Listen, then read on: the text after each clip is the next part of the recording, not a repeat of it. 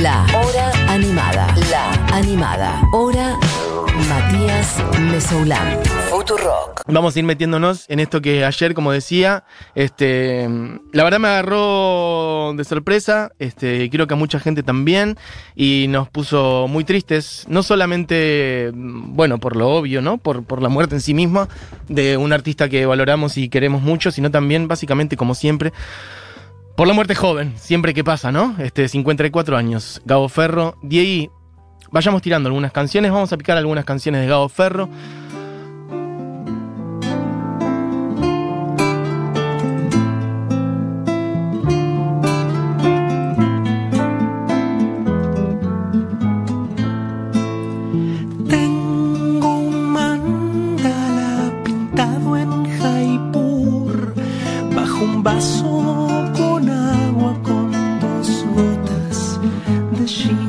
Bueno, lo voy a ir pisando. Lo voy a ir pisando porque quiero ir picando varias. Esta es la canción que abre el primer disco solista, así que por eso me gustó arrancar por acá y es una canción que tengo bastante presente.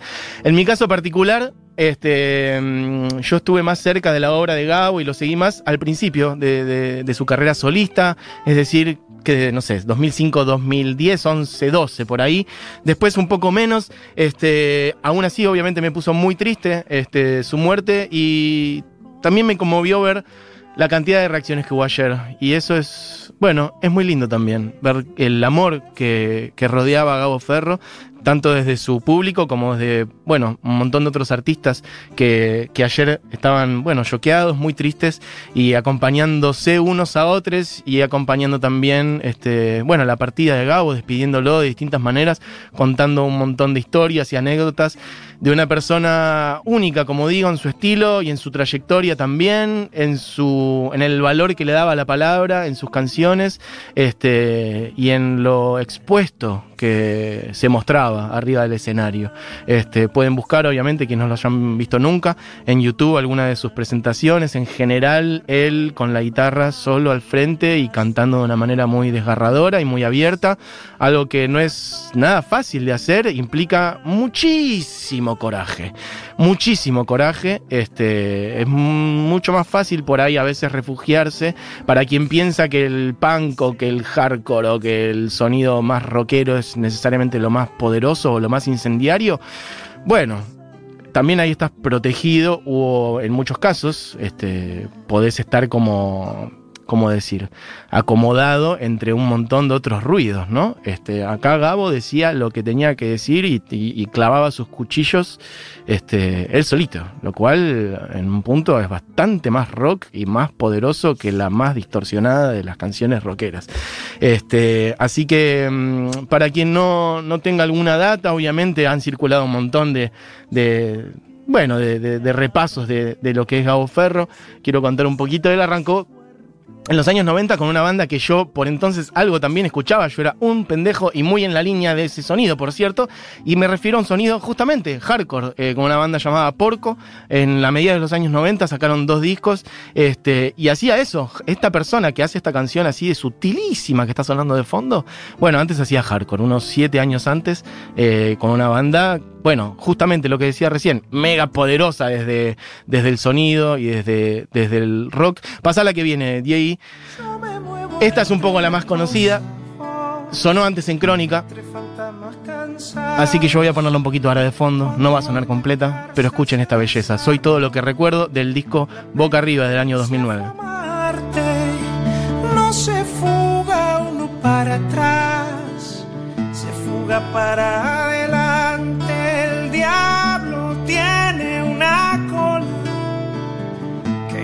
puede ocultar. Por más disfraz que te pongas, siempre se te va a notar. Yo soy todo lo que recuerdo y vos todo lo que has olvidado. Yo me muevo entre las cosas, vos, entre fantasmas cansados. Bueno, hay millones de, de videos de él haciendo esta canción. Hoy esta, esta mañana estuve viendo varios y repasando incluso algunas de las visitas que había hecho Gabo cuando nosotros estábamos en Nacional, este, viendo algunos de esos videos. En fin, Gabo Ferro, después de esos años de dedicarse al hardcore y a tener esa banda llamada Porco en los 90, en un momento cuenta la leyenda, yo no estaba en esa oportunidad, eh, dando un show, creo que en el Bowen, a fines del 97, 97-98, cuando ya estaba justamente cerrando esa etapa, este, en el show dejó el micrófono en el piso y se fue caminando así eh, directamente, como terminó de cantar una canción o la dejó en un momento, dejó el micrófono en el piso y se fue y dijo, listo, y en un punto parecía que la música se había terminado para él y estuvo dedicándose a estudiar historia. Se dedicó durante años a, estudiar historia este, y de hecho escribió, como decía antes, en la apertura publicó algunos libros de esos eh, creo que su tesis está publicada, Barbarie y Civilización, Sangre, Monstruos y Vampiros durante el segundo gobierno de Rosas.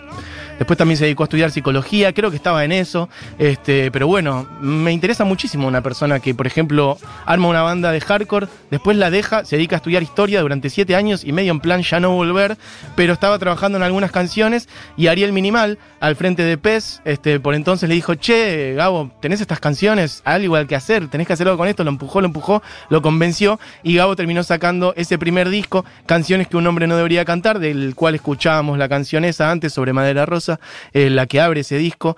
Este, y a partir de ahí sacó un par de, discos más en el sello de PES, eh, Azione Artigianale, en 2005, 2006, 2007. Y después, la verdad que siguió con un nivel de productividad muy alto, incluso hasta el día de hoy. Este, creo que son nueve sus discos solistas, tiene otros en colaboración con otra gente, este, muy cercana también. Cuando pienso en el sonido de Gabo Ferro, pienso un poco en el sonido de, de Flo Palestani, esa canción así expuesta, con la voz también de una manera puesta, de una manera muy, muy particular y diciendo cosas con un nivel de poesía altísimo. Para mí Flopa juega en esa línea. Recién también le decía acá a Diego, este, mm, me hace pensar en Fernando Cabrera, por ejemplo, también ese manejo de las intensidades, ¿no? Esa cosa de hacer algo muy, muy sutil, a veces en vivo, por ejemplo, muy, muy, muy sutil, casi al borde del susurro y de repente meter un alarido de que muy alto. Bueno, algo muy, muy especial. Obviamente que por ahí no es, no es, mm, no es para cualquiera, pero no en el sentido de que, ah, pero tenés que tener tal cosa para que te guste, sino simplemente que es difícil que le guste a las multitudes. Este, y aún así, mm, consiguió tener una carrera súper sólida, como digo. Sacó un disco, el último disco desde el año pasado, lo presentó ahí en el Ateneo. Este, podemos pasar de ahí a otra. Tenemos varias canciones que quiero ir picando. Esta canción es hermosa. Las promesas suenen a a ilusiones vencidas. Cuando sientas en mis manos la nostalgia de caricias perdidas, es el momento de decir adiós. Es el momento de decirlo. Cuando al pensarlo parezca fue mentira, lo nuestro fue mentira y evitemos la mirada, un encuentro que nos deje a la deriva. Es el momento de decir adiós. Es el momento de decirlo. Adiós, de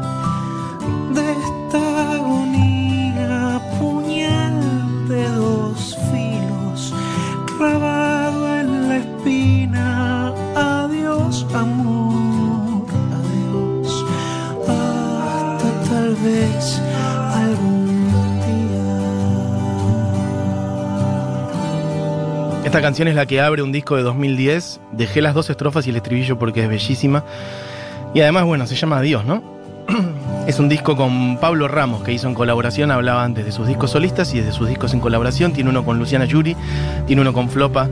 Eh, y este es uno que hizo con Pablo Ramos, el escritor, canciones escritas a cuatro manos entre ellos dos. Este, y es hermoso, del año 2010.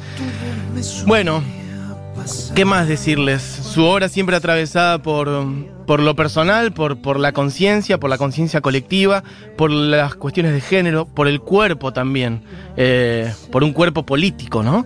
Por un cuerpo que desea y por un cuerpo atravesado también por, por el dolor y por el poder del cuerpo también, por el amor y sobre todo luchando contra las opresiones en general, me parece, las opresiones de género, las, las opresiones de clase. Él siempre también poniéndole el cuerpo a los derechos humanos, a las políticas de género. Este, quiero hacer mención también a, bueno, a su a la incorporación de data que por ahí no suele estar en el repertorio musical o en los debates o en, lo que rodea la canción, que él también trae de este lado de la historia y demás. Por ejemplo, el disco 2006 de 2006, mm, en donde por ejemplo está la canción Niño Costurera y Niña Carpintero, que yo casualmente el otro día recordaba ayer acá alguien, el otro decía algo de carpintero y yo dije justamente niño costurera, niña carpintero, como dice Gabo Ferro. Esto fue esta semana en el programa. Este, la tapa de ese disco, bueno, el disco se llama Todos los sólidos se desvanecen en el aire. Esa es una frase de Carlos Marx es del Manifiesto Comunista. Y la tapa de ese disco, la voy a leer, tiene un texto, no cualquiera pone un texto en la tapa, literal, lo pueden buscar, es muy conocida seguramente para mucha gente, pero me imagino que mucha otra gente no. Y él de la tapa de ese disco, de su segundo disco, hizo, puso un texto que lo voy a leer que dice, a mediados del siglo XIX, Marx y Engels, así arranca la tapa, ¿ok? Es la tapa de su disco. A mediados del siglo XIX, Marx y Engels advierten los efectos demoledores que las leyes del mercado moderno y la producción capitalista ejercen sobre la cultura, asemejándolos a un flujo que intoxica todo lo que alguna vez resultó firme. Esto sólido tiene espacio y tiempo, tiene historia. Lo líquido es inestable, no se compromete al espacio ni al tiempo.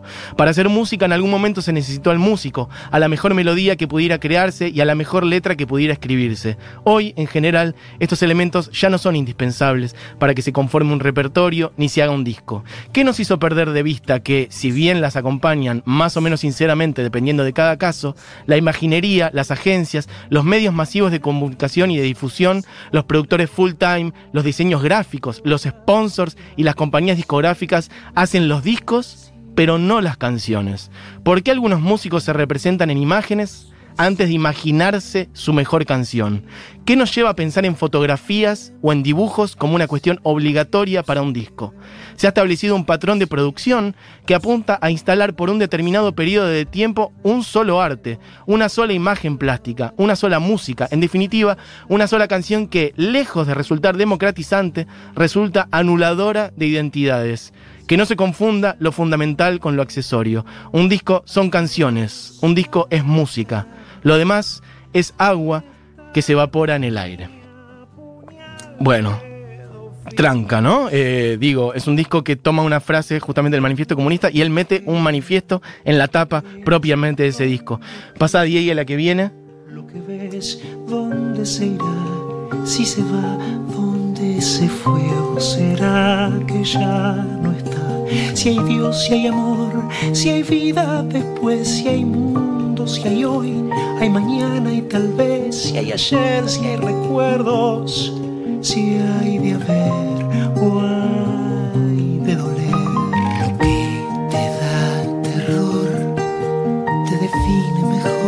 Bueno, quería que suene esa frase, básicamente.